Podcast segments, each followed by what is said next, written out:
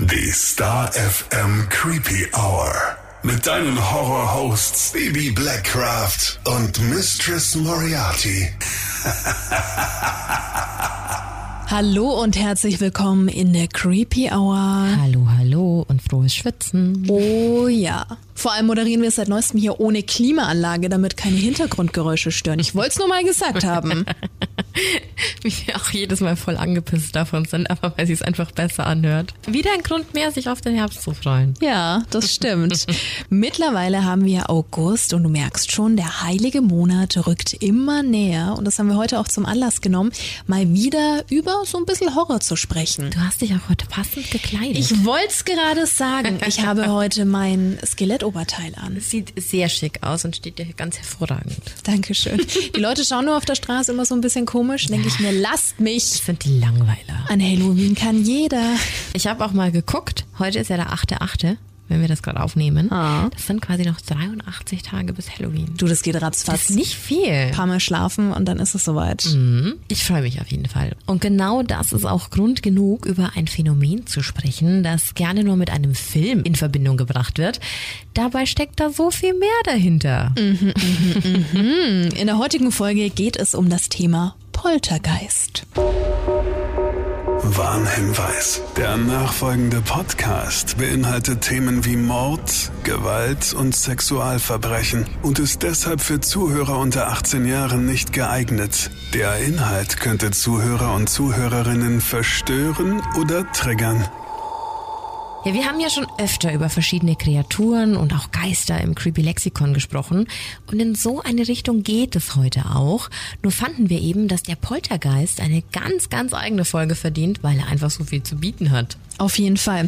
Die große Frage, was ist ein Poltergeist eigentlich? Wir müssen natürlich vorab erwähnen, dass die Existenz von Poltergeistern nie bewiesen wurde. Das verhält sich wie mit allen anderen Geistern, Wesen oder auch Erscheinungen. Aber Parawissenschaftler definieren einen Poltergeist wie folgt. Der Geist selbst ist für den Beobachter unsichtbar. Der Mensch erkennt lediglich die Aktivitäten des Poltergeistes. Im Unterschied zu klassischen Spuk- und Geistererscheinungen nimmt der Poltergeist auch während seiner Tätigkeiten keinerlei Gestalt an und kann auch nicht gefilmt oder fotografiert werden. Seine Aktivitäten können unterschiedliche Ausmaße annehmen. Der Poltergeist ist imstande, sich akustisch, sensorisch und auch optisch bemerkbar zu machen, aber eben nie in seiner Gestalt selbst. Ein weiterer wichtiger Punkt ist der Personenbezug. Anders als bei klassischen Geistererscheinungen hängt nämlich ein Poltergeist nicht an einem besonderen Ort, sondern ist vielmehr an eine einzelne Person gebunden. Oft spielt auch psychische und physische Verfassung der heimgesuchten Person eine große Rolle. Das heißt also, wenn man einmal Opfer eines Poltergeistes wird, bringt auch ein Umzug oder ein Standortwechsel nichts. Man kann ständig und immer davon heimgesucht werden. Der Poltergeist ist für viele einer der unheimlichsten Geister. Wie siehst du das? Ja, absolut. Schon, ne? Da ihm eben nachgesagt wird, sehr laut und störend zu sein. Hier mal ein paar Beispiele. Zu den in Anführungszeichen typischen Poltergeistaktivitäten zählen der parawissenschaftlichen Definition zufolge Kratz, Klopf und auch Knallgeräusche. Außerdem kann das Wesen Kälte stellen, Stimmenwahrnehmungen sowie das An- und Ausgehen elektronischer Haushaltsgeräte verursachen. Super creepy. Es gehen dann zum Beispiel Fernseher, Radio, PC und verschiedene Lichtquellen einfach von alleine an und aus. Das ist aber noch nicht alles. Denn der Poltergeist ist auch bekannt dafür, Gegenstände verschwinden zu lassen, Lichterscheinungen hervorzurufen und er kann alle Gegenstände im Raum sowie Menschen schweben lassen. Prinzipiell kann man auch sagen, dass mit fast jeder Erscheinung eines Poltergeistes etwas im Haus kaputt geht. Also besonders Geschirr und Glas leiden oft unter der Anwesenheit des übernatürlichen Bewohners. Du weißt jetzt also, wie sich ein Poltergeist so bemerkbar macht. Aber woher kommt er eigentlich? Hierfür gibt's, wie so oft, ganz viele verschiedene Theorien, je nachdem, in welchem Teil der Erde du danach suchst. In der chinesischen Kultur zum Beispiel werden Poltergeister eher Dämonen zugeordnet, und zwar ganz bestimmten. Sie heißen Bakineko, Nekomata und Rokurokubi. Sie sollen für die oben genannten Aktivitäten zuständig sein. Ja, und in den USA und Europa werden Poltergeister hingegen oft als die Seelen Verstorbener angesehen, die eines plötzlichen und meist sehr gewaltsamen Todes starben. Also vor allem Opfer schlimmer Gewaltverbrechen. In allen Kulturen aber wird der Poltergeist als bösartig eingestuft, da sein Handeln eigentlich immer mit Zerstörung und Gewalt einhergeht. Aber ganz egal wo auf dieser Welt, die Wahrnehmung von Poltergeistern begann bereits sehr früh.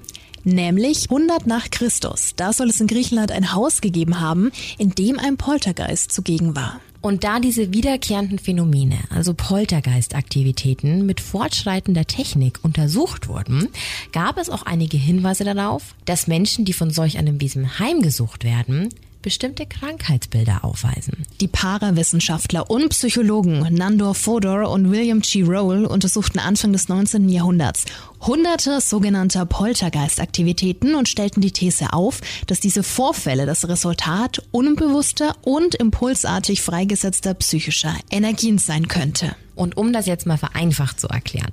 Die Forscher beobachteten, dass viele der Poltergeistopfer anfällig für Epilepsie und ähnliche Krampfleiden waren oder gehäuft unter starkem psychischem Stress litten. Würde also heißen, dass Menschen in der Lage sind, durch bestimmte neurologische Impulse Poltergeisterscheinungen hervorzurufen. Und genau dieses Phänomen wird auch als Psychokinese bezeichnet. Das Wort hast du hundertprozentig schon einmal gehört. Psychokinese.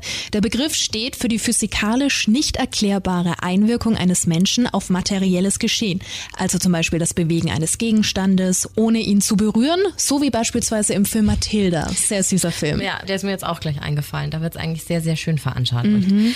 Und genau das würde wiederum heißen, dass eben der Betroffene betroffene Mensch nicht vom Poltergeist besessen, sondern vielmehr der Poltergeist ist. Eigentlich ganz schön crazy, oder? Diese ja, Theorie. total. Mhm. Nandor Fodor, von dem wir vorher schon gehört haben, war im Bereich Poltergeistaktivitäten wirklich sehr interessiert und engagiert.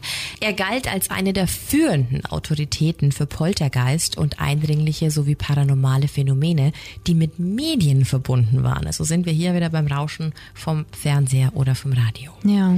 Und Side Fact, Fodor war einst sogar ein Mitarbeiter von Sigmund Freud. Das ist also so cool. Eigentlich ein also das war ja ein bedeutender Na, Mann. Natürlich, das war ja den sehr, kennt jeder. Sehr gute Schule, die er da genoss. Und er stellte eben die Theorie auf, also nicht Freud, sondern Fodor, dass Poltergeister eher eine externe Manifestation von Konflikten innerhalb des Unterbewusstseins sind, als eine für sich stehende, selbstdenkende Macht. Also das heißt, man verursacht selber, ohne dass da eine höhere Macht mitspielt, obwohl mhm. die Tatsache, dass du das selber steuern kannst und Sachen zum Fliegen bringen kannst, ist auch schon super scary. Also super interessant, aber äh, gruselig. Total unheimlich. Finde ich, nimmt dem Ganzen gar nichts. So. Deshalb reden wir heute ja auch drüber.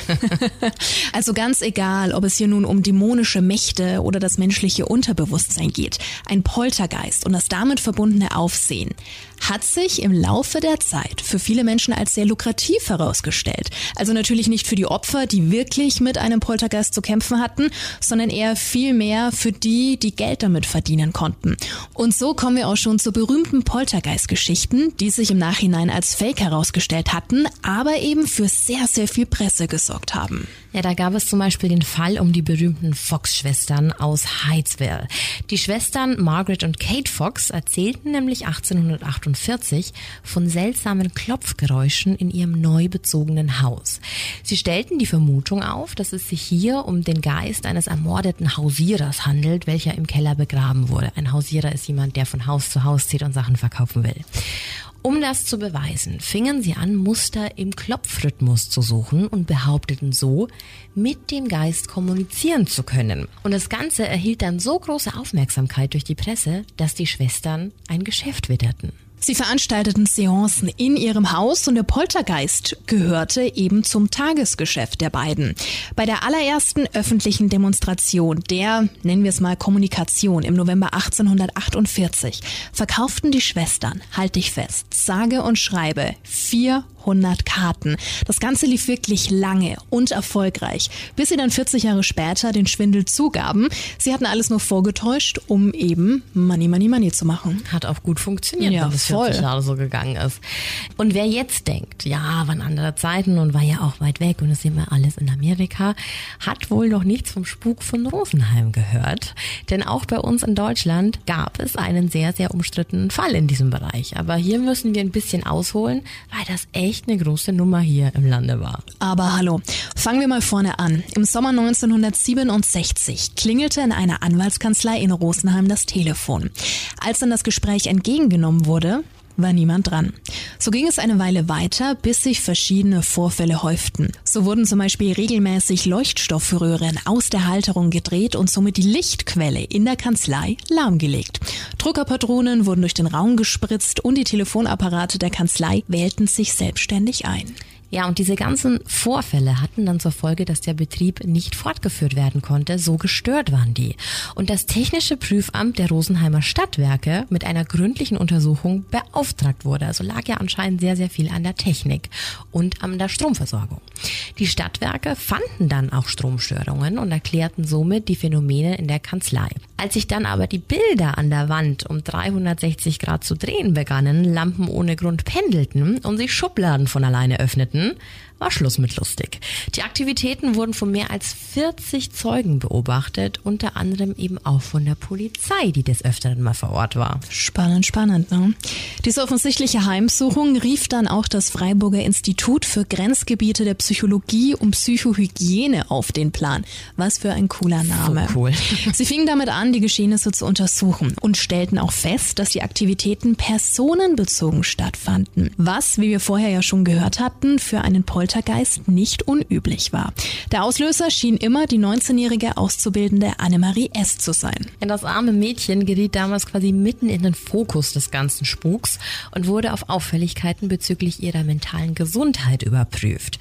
Wir erinnern uns an das vorher genannte. Das Institut ist also eine Art Checkliste durchgegangen, kann man so sagen. Und Annemarie erfüllte alle Kriterien. Sie hatte Probleme, war psychisch labil und hatte eine geringe Frustrationsgrenze.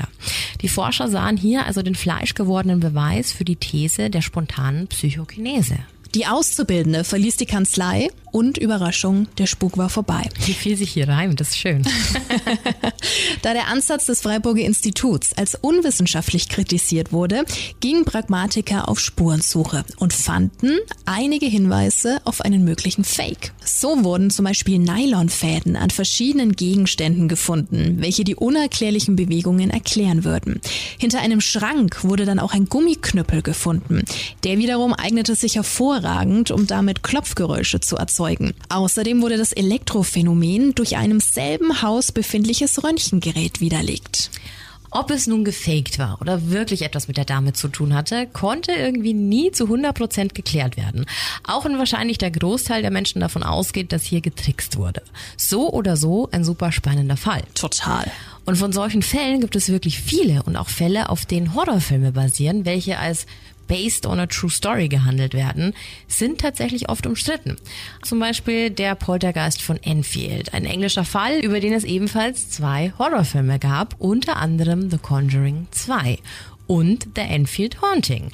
Wobei man da sagen muss, dass sich The Conjuring nicht zu 100% nur in diesem Fall bedient hat, sondern dass da auch Erlebnisse von Ed und Lorraine Warren reingeflossen sind. Ja. Long story short, auch wenn da alles based on a true story war, bei diesen Vorfällen kam es ebenfalls später raus, dass die Familie einiges inszeniert hatte.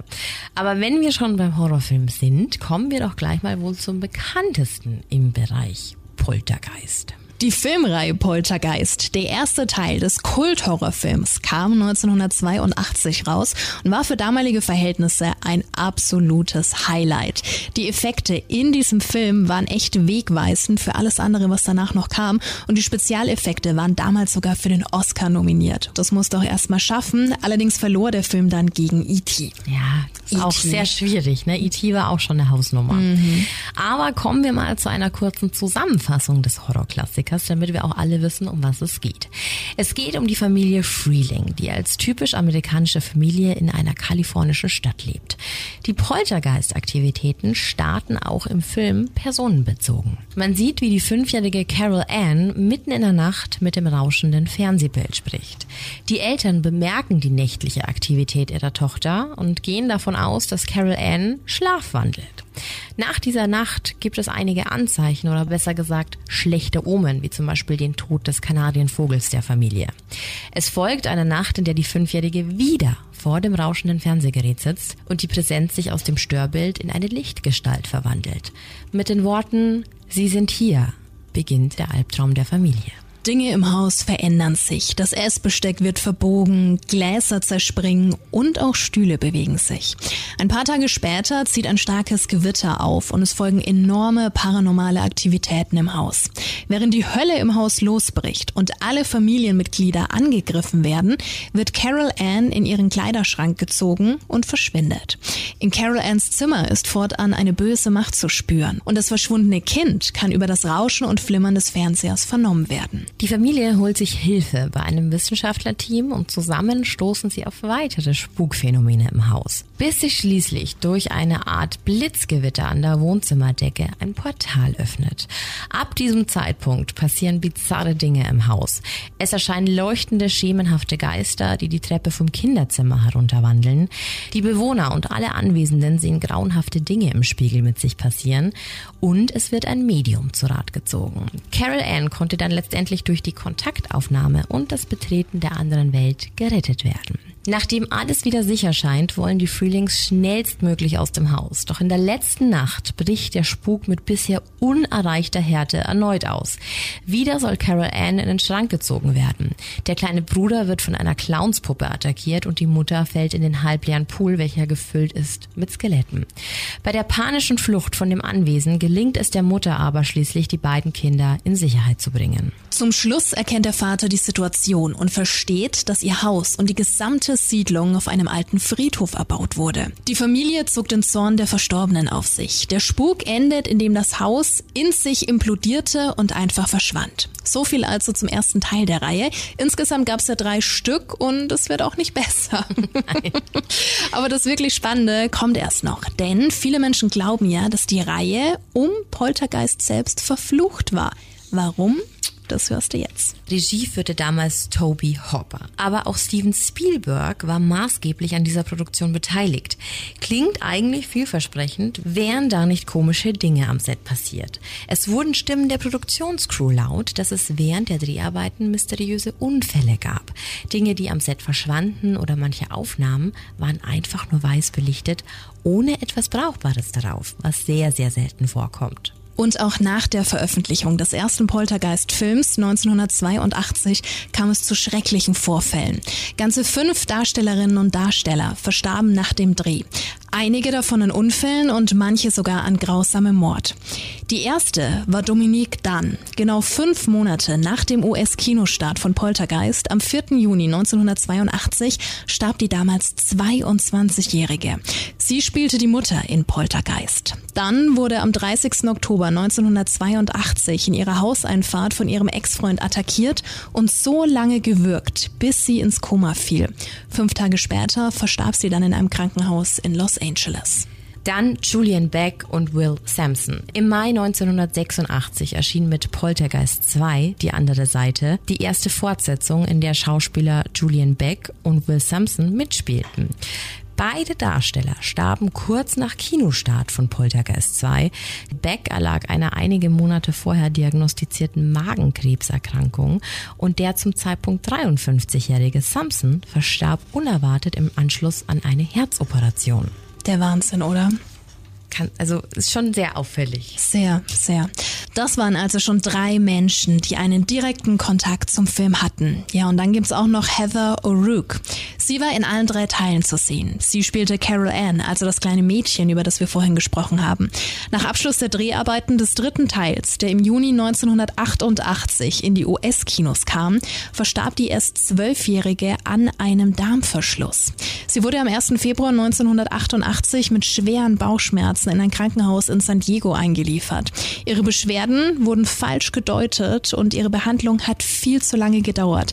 Sie verstarb letztendlich auf dem OP-Tisch an einem septischen Schock. Ja, und zu guter Letzt war dann noch Lou Perima. Er spielte im ersten Poltergeist eine Nebenfigur und wurde 2009 brutal mit einer Axt ermordet. Jetzt könnte man natürlich sagen, alles Zufall. Aber es gibt eine Komponente, die schon so manche im Internet durchdrehen ließ. Ja. Diese Szene im ersten Teil, in der die Mutter in den Pool voller Skelette fällt, soll angeblich der Auslöser dieses Fluchs gewesen sein. Denn es waren echte Skelette, die für den Dreh verwendet wurden. Also kein Scheiß jetzt. Unvorstellbar, ne? Die echten waren nämlich damals günstiger als die Replika aus Plastik und deswegen dachte man sich, scheiß drauf, wirf richtige Skelette rein. Wahnsinn. Heute unvorstellbar. Ja. Und so musste die Darstellerin mit echten Skeletten auf Tuchfüllung gehen. Das Gemeine daran, das hat ihr vorher auch niemand gesagt. Also wahrscheinlich hätte sie sonst auch gar nicht gemacht. Mhm. Die haben ihr das erst danach gesteckt. Also ich hätte das bewusst auf keinen Fall gemacht. Wollte ich gerade sagen. Auf keinen Fall. Naja, verrückt, was da alles abging. Aber das Krasseste ist, dass dieser vermeintliche Fluch niemanden davon abgehalten hat, eine Neuverfilmung zu starten. 2015, also ist ja echt noch nicht lang her, hat sich Regisseur Chill Cannon an eine 3D-Verfilmung des Originals gewagt. Es ist auch eine Neubesetzung, vielleicht ist das auch der Grund, warum seitdem nichts mehr passiert ist. Vielleicht hatte das wirklich was mit der alten Crew zu tun. Mhm. Die erste, die stirbt, ist die, die mit den Skeletten im Pool war. Ja, Und auf so grausame Art und Weise. aber es ist auch so pietätslos Total. mit den Skeletten. Also Also so cool die ganzen Effekte in Poltergeist waren, was ja damals wirklich so ein Ding war, dass es ja sonst niemand so hinbekommen hat. Ich meine, nicht umsonst wirst du für einen Oscar nominiert. Ganz genau. Ähm, ich glaube aber auch, dass daran gespielt hat, warum er den nicht bekommen hat, weil es ein Horrorfilm war. Das Kann ist schon sein, so ein ja. großer Punkt. Aber so gut wie diese Horrorfilm-Effekte auch sein müssen, du kannst doch nicht einfach echte Skelette verwenden. nee, es geht gar nicht. Das ist wie wenn Tiere verletzt werden bei irgendwelchen Dreharbeiten. Irgendwo hört's halt auf, ne? Aber verrückt auch, dass es damals diese finanziellen Unterschiede so gab, ne? Brutal. Und das Ding ist, weißt du, an was ich auch noch gedacht habe, als wir auf unserer Geisterwegetour unterwegs waren. Ja. Hast du auch dran gedacht? Erzähl. Haben wir eine Geschichte mitbekommen aus der Altstadt und da ging es auch um einen Poltergeist. Also da siehst du mal, dass es auch bereits im sehr, sehr frühen Nürnberg gab es hier auch ein Haus, wir standen davor und da soll ein Poltergeist gelebt haben, der in dem Fall ja auch an ihn gebunden war. Also schon sehr spannend, es ploppt ja doch dann immer wieder mal wo auf. Und Poltergeist ist ja auch, äh, das deutsche Wort wird ja auch in Amerika verwendet. Auch cool, ne? Mhm. Und wie stehst du zum Polterabend? Glaubst du, das hängt miteinander zusammen?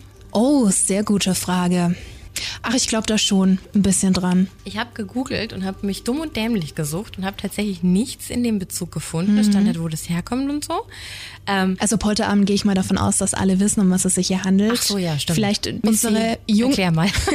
Vielleicht unsere jüngeren Zuhörer, also ein Polterabend findet normalerweise vor einer Hochzeit statt. Ist kein Muss, aber kann man machen. Ist an sich ein schönes Ritual. Es treffen sich alle und jeder bringt Porzellan mit. Schmeißt es dann auf den Boden, also macht das Porzellan kaputt. Und durch diese Aktion sollen sozusagen böse Geister von dir ferngehalten werden. Ne? Dass du die damit abwehren Und du kannst. vergisst das Wichtigste. Das Brautpaar muss die ganze Scheiße wieder sauber Ja, ja, machen. genau. Das ist, das ist wirklich amüsant. Und ähm, klar, je mehr Scherben, desto mehr Glück. Und da wird's ganz gerne gesehen, wenn dann welche große Kloschüsseln mitbringen oder Waschbecken und so weiter. Voll. Ganz Aber cool. deswegen fand ich so krass, dass es tatsächlich keinen offiziellen Bezug dazu gibt, weil der Poltergeist ja auch dafür berühmt ist, eben laut zu sein und Dinge zu zerstören und vorwiegend eben Porzellan und Glas. Hm. Komisch, dass das irgendwie äh, nicht so zusammenhängt. Also wie gesagt, Poltergeister fand ich schon immer sehr spannend und sehr unheimlich. Also alleine diese Szene in Poltergeist, wenn sich die Stühle stapeln und so Ja. und alles auf einmal offen ist, lautlos, oh, das fand ich super scary. Also es ist jetzt kein bombastisch guter Film, aber er gehört schon zu den Klassikern. Ne? Die man gesehen haben sollte. Ja, auf jeden Fall. Das Definitiv. mit den Fortsetzungen lassen wir jetzt da mal hingestellt. ähm, Wie so oft. ein sehr cooles Thema. Finde ich, war so eine kleine äh, Creepy Lexikon Edition. Und weißt du, woran ich auch denken musste? Hat jetzt nicht unbedingt was mit der Creepy Hour zu tun, aber Pumuckl. Eigentlich wird's einem ja schon so von jung auf mitgegeben, dass es da noch was anderes gibt oder was anderes geben könnte. Es war Jetzt- Kobold, ne? Ja, Pumuckl ist ein Mhm. Kobold, aber an sich, Kommt ihm sehr nahe, weil er auch sehr, sehr viele Streiche gespielt. genau. War auch viel Lärm, es ist viel kaputt gegangen. Ach, den mochte ich gerne, den habe ich das Kind sehr gerne angeguckt. Ich auch. Pumuckel und den Meister Eder. Mhm. super, super schön. Könnte ich mal wieder machen. Ja, so viel also zum Poltergeist. Und wir beide sind natürlich schon fleißig am Koordinieren und Planen, was da die kommenden Wochen so auf dich zukommt. Mhm. Unter anderem werden wir auch mal über das Thema Tod sprechen. Genauer gesagt über Thanatologie. Total interessant. Sehr. Also mal jetzt aus dem, aus dem Nähkästchen geplaudert. Missy kam zu mir ins Büro und hat mir davon erzählt und ich saß echt dann immer krass, okay. Ich hatte das zuvor noch nie gehört. Mhm. Sehr, sehr spannendes Thema. Ja, also mir war das auch nicht wirklich so ein Begriff. Ich meine, was ein Bestatter macht, wissen wohl die meisten von ja. uns. Aber die Thanatopraxie oder Thanatologie umfasst nämlich alle Tätigkeiten im Bestattungswesen, die über eine hygienische Totenversorgung hinaus nötig sind, um zum Beispiel die ästhetische und hygienisch einwandfreie Aufbewahrung des Verstorbenen zu gewährleisten. total spannend. Auch Einbalsamierer genannt. Also das ist ganz, ganz cool. Da sprechen wir auch nochmal drüber, haben da auch ähm, einen Interviewpartner. Ja. Wir haben noch ein super fettes Special, das kommt im September über äh, Movie, den Movie, Film Movie. The Retaliators, von denen wir offiziell halt Promopartner sind. Da haben wir heute auch schon ein ganz tolles Paket bekommen und da ist ganz viel heißer Shit für dich drin. super cooler Merch. Natürlich alles mega. Von daher darfst du dich da auf jeden Fall auf was freuen. Es wird ein bisschen mystisch. Es gibt natürlich auch noch ein paar Kriminalfälle. Und dann ist es ja auch schon bald äh, die hundertste Folge. Ich kann es gar nicht glauben. Überhaupt nicht. Es ist immer noch total befremdlich. Ich fand es auch total schön. Wir haben eine Nachricht bekommen, dass wir einer der wenigen Podcasts sind, die nicht in die Sommerpause gehen und dass sich die Person darüber voll gefreut hat. Also wenn das dazu führt, dass du dich besser unterhalten fühlst, dann finden wir das sehr toll und dafür sind wir natürlich gerne da. Genau. Und dann wissen wir auch, warum wir das Ganze machen und warum sich diese Arbeit lohnt, nämlich für dich und dass du eine gute Zeit mit uns hast. So schaut's aus. In diesem Sinne, vielen Dank, dass du mit dabei warst. Danke fürs Zuhören. Bleib gesund. Das sowieso. Creepy Real. And scary on. Bye bye. Ciao.